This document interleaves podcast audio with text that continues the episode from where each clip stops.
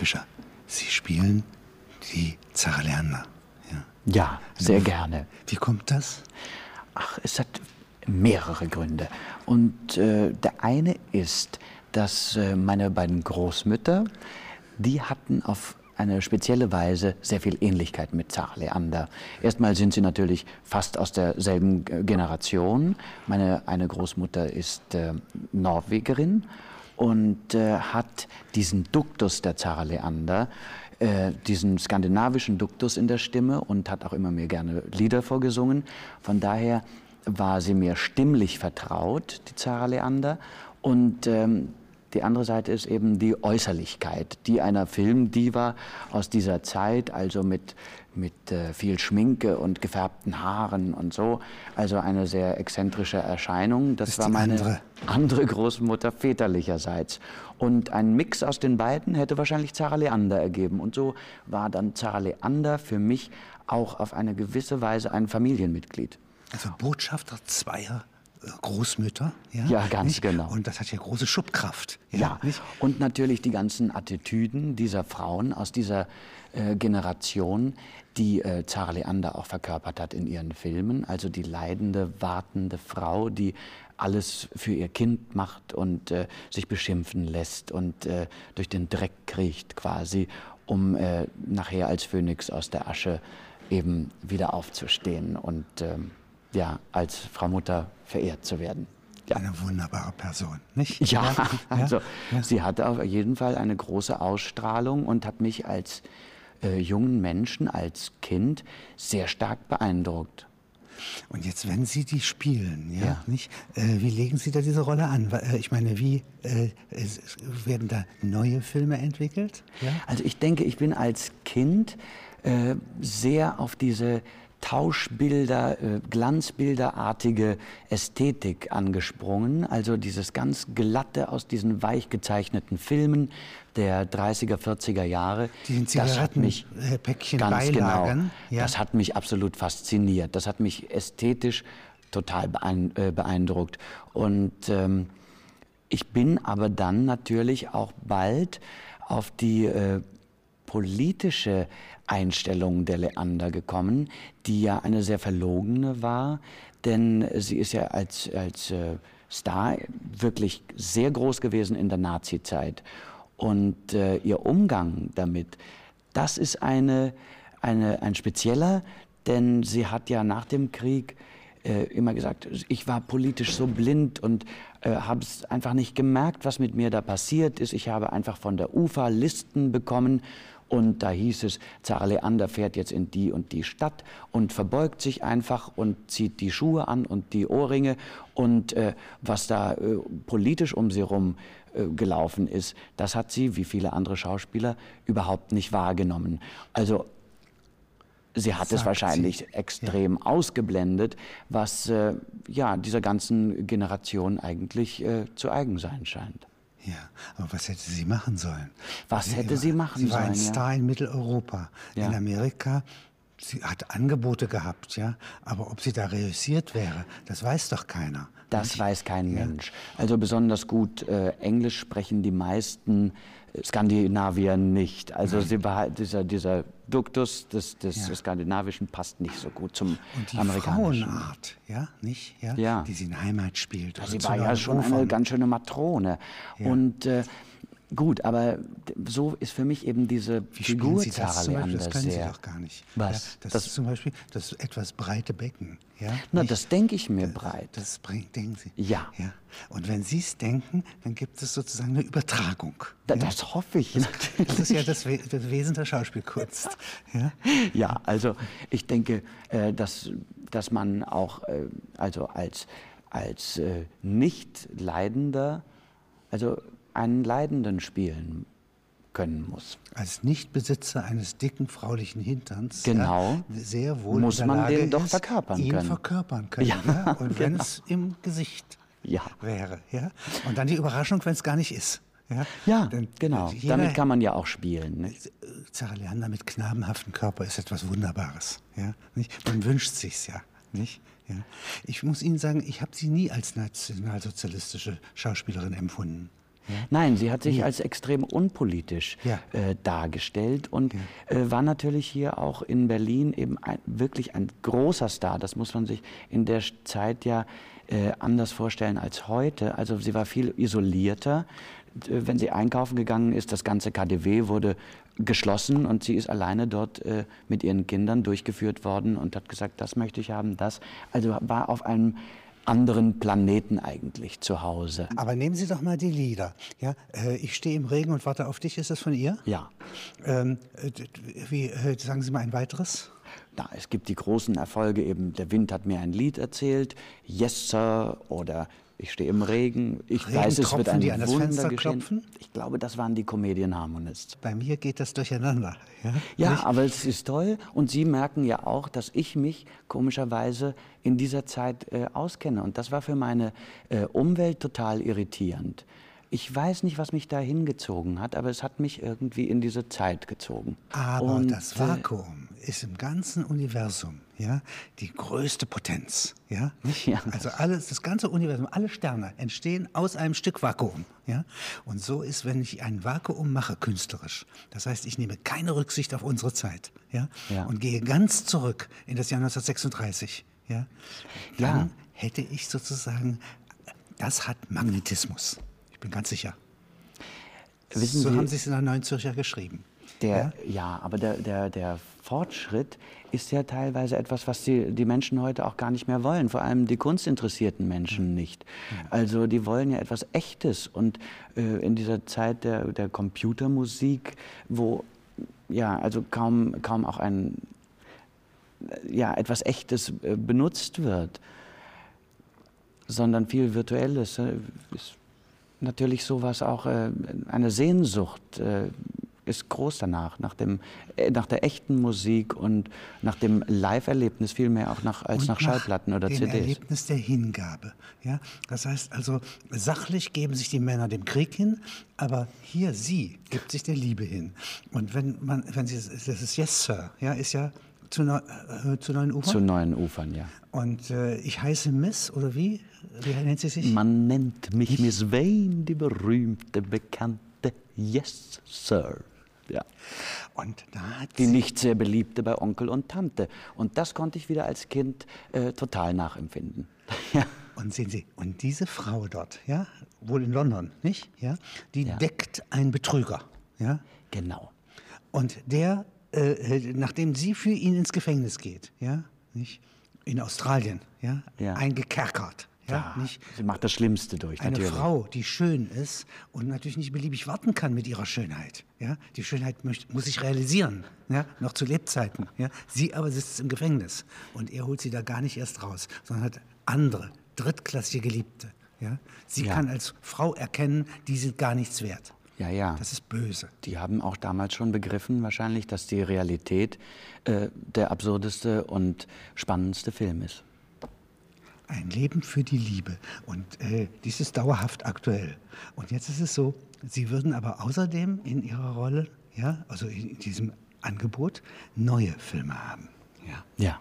Also Zara Leander im 21. Jahrhundert, ja, wiedergeboren. Ja. ja. Woher wissen wir, dass die nicht in Kanada längst wiedergeboren ist? Ja. Und die kommt jetzt her und wird Heiratsvermittlerin. Ja. Eine wunderbare Rolle. Ja. Scheidungsberaterin, Heiratsvermittlerin. Ja? ja. Das ist eine ihrer Rollen. Ja? Dann wird sie, ja, spielen sie sie in der Schweiz ja, als Anlageberaterin. Ja? Mitten in der Krise. Ja?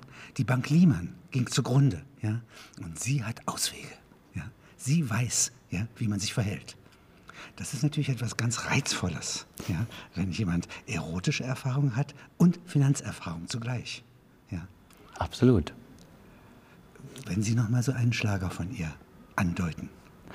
Aber sicher, also äh, es gibt natürlich die, die wahnsinnigsten, aber was schön ist auch, ich äh, lege ihr auch eben Lieder in den Mund, die sie gar nicht gesungen hat. Und äh, ich glaube, dass das eben den Abend auch ja, auf eine andere Ebene holt. Es ist nicht ein rein nostalgischer Abend, sondern ich habe ihr zum Beispiel auch äh, das Lied von der Rinnsteinprinzessin in den Mund Was gelegt. Die Rinnsteinprinzessin das ist ein Lied äh, von äh, Edith Jeske und Rainer Bielfeld. Und ja, die Rinnsteinprinzessin ist eine Prostituierte, die im Grunde sich nichts sehnlicher wünscht, als eine echte Liebe zu erfahren.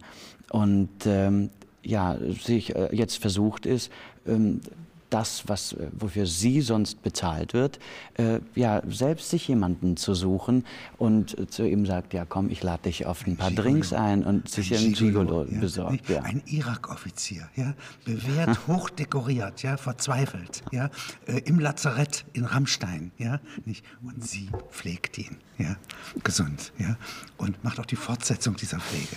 Ja? Und obwohl sie sich vor Frauen gar nicht interessiert, ja, lernt er sich zu interessieren. Ja, ja weil sicher. sie so schön singt. Ja, ja. sicher. Und das dann ihm Auch gespielt. Frauen sind Menschen, nicht? Auch Frauen sind Menschen. Ja. Und das finde ich doch wunderbar. Und das müssen Sie spielen. Ja? Denn Sie sind ja in Wirklichkeit auch, glaube ich, ein Mann. Ich bin ein Mann, ja. Wenn Sie jetzt hier äh, die, diese äh, Frau spielen, ja, nicht?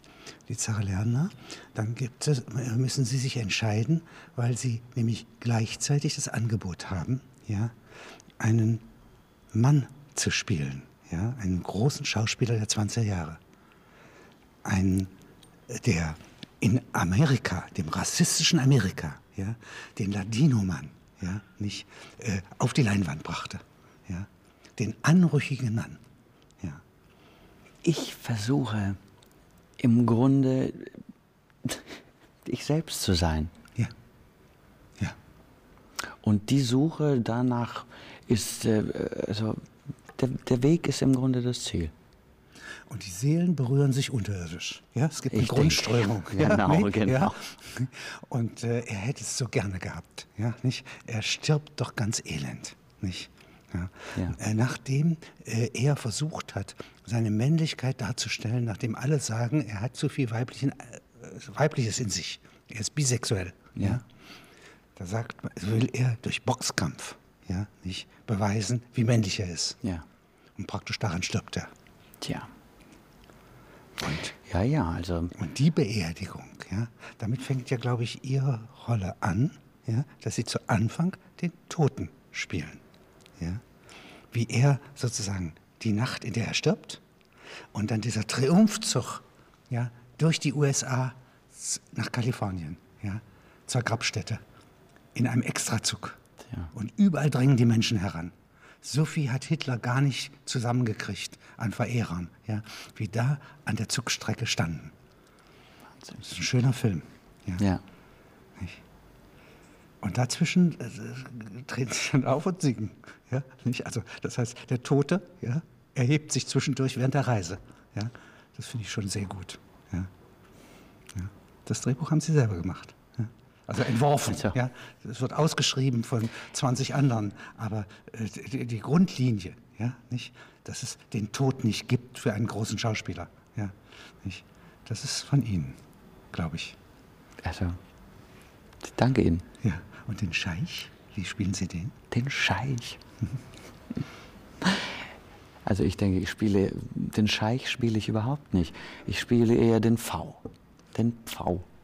Und äh, das ist eher dann eine Varieté-Nummer. Aber es macht auch Spaß. Aber es sind eben die, die großen äh, Kreisler-Lieder, die mich eigentlich wirklich interessieren.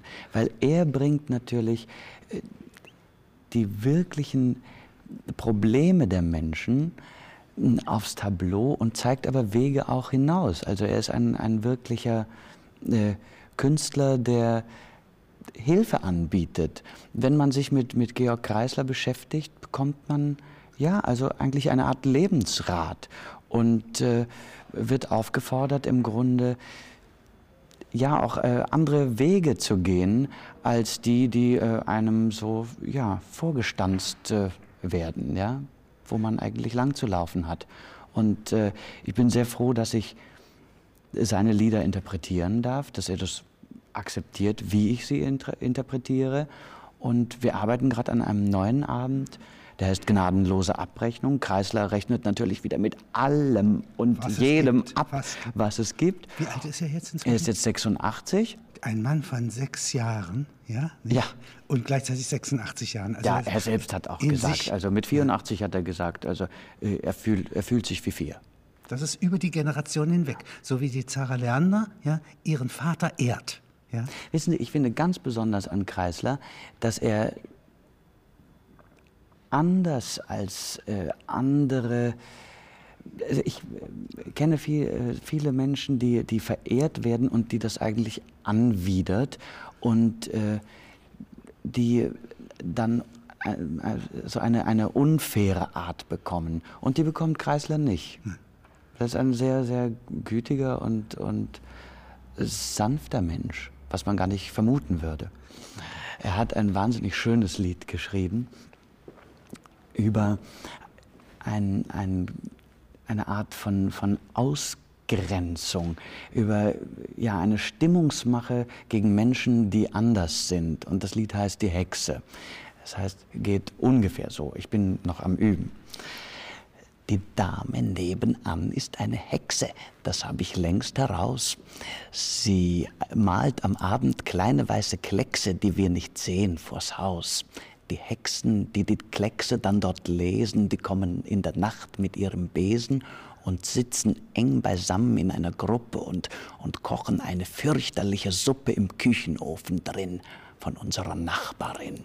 Drum hängt der Rauch so schwer bei uns im Schornstein und steigt so schwer hinauf und eine Krähe bleibt in der Nähe. Kinder, passt auf. Die Hexe nebenan, habe ich erfahren, die stammt auch nicht von hier. Sie kam zwar her in ziemlich jungen Jahren, doch sie ist nicht wie wir. Sie sieht zwar aus wie andere alte Frauen, doch sie ist schlau, drum darf man ihr nicht trauen. Sie lebt ihr Leben grad so wie wir alle, doch stellt sie uns damit nur eine Falle, denn stets denkt sie daran, wie sie uns täuschen kann. Bei Tag, da ist sie freundlich und verbindlich, doch wer sieht sie bei Nacht? Bleibt diesem Weibe lieber vom Leibe, Kinder, gebt acht. Die Hexe nebenan darf hier nicht bleiben, so kann's nicht weitergehen. Es ist bestimmt nicht leicht, sie zu vertreiben, und doch es muss geschehen. Von jetzt an kehren wir alle ihr den Rücken und spucken aus, sobald wir sie erblicken und schicken ihr ein anonymes Schreiben und schmeißen ein paar Steine durch die Scheiben, solang bis sie versteht, wir wollen, dass sie geht. Doch wenn sie unsere Warnung in den Wind schlägt, wie finden wir dann Ruhe? Dann ohne Schonung in ihrer Wohnung. Leute, schlagt zu. Gut, sein Repertoire ist so wahnsinnig groß und er kann so viel. Mach mal ein er Böses schreibt, von ihm. Mein Chef hat mich mal ausgezankt, aus irgendeinem Grund. Er war immer so ein schlecht gelaunter Besen. Da wünschte ich, er wäre tot und nachts habe ich's geträumt und am nächsten Tage ist er tot gewesen. Mein Mann, das war ein Schlappschwanz. Sie wissen, was das heißt. Wer was Ähnliches zu Hause hat, ist im Klaren. Na, da träumte ich von seinem Tod und eine Woche drauf hat ein riesen LKW ihn überfahren. Also geben Sie Acht. Also geben Sie Acht.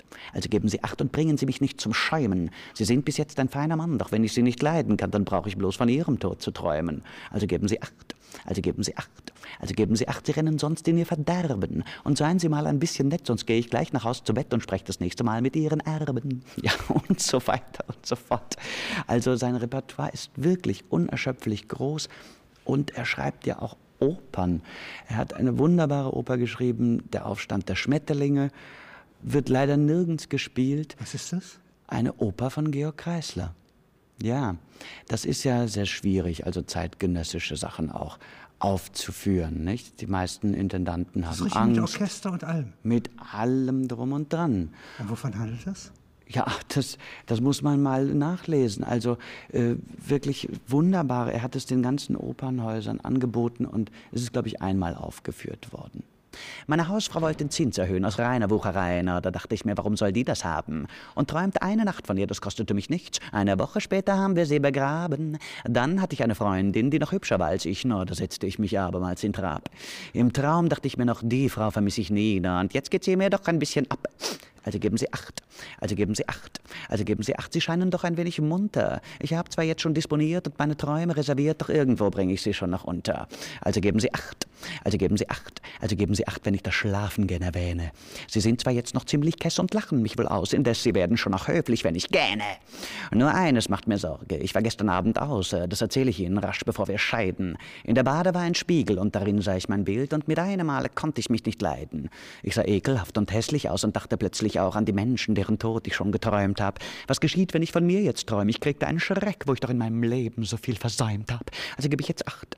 Also gebe ich jetzt acht. Also gebe ich jetzt acht und gehe um keinen Preis mehr schlafen. Ich nehme seit gestern Aufputspielen. Ich will mich doch um Gottes Willen nicht selbst durch meine Träume noch bestrafen. Also gebe ich jetzt acht. Also gebe ich jetzt acht. Also gebe ich jetzt acht und bleib auf keinen Fall allein. Weil ich doch nicht zu hoffen hab, wenn ich die Augen nicht offen hab. Ich habe ja auch gestern Nacht nicht anders hinter mich gebracht. Ich weiß, es ist sehr ungesund, doch besser, als ich schweige und schlapp ein und schlapp ein und schlapp ein und schlapp ein und schlapp ein und schlapp ein und schlapp ein und schlapp ein und schlapp ein.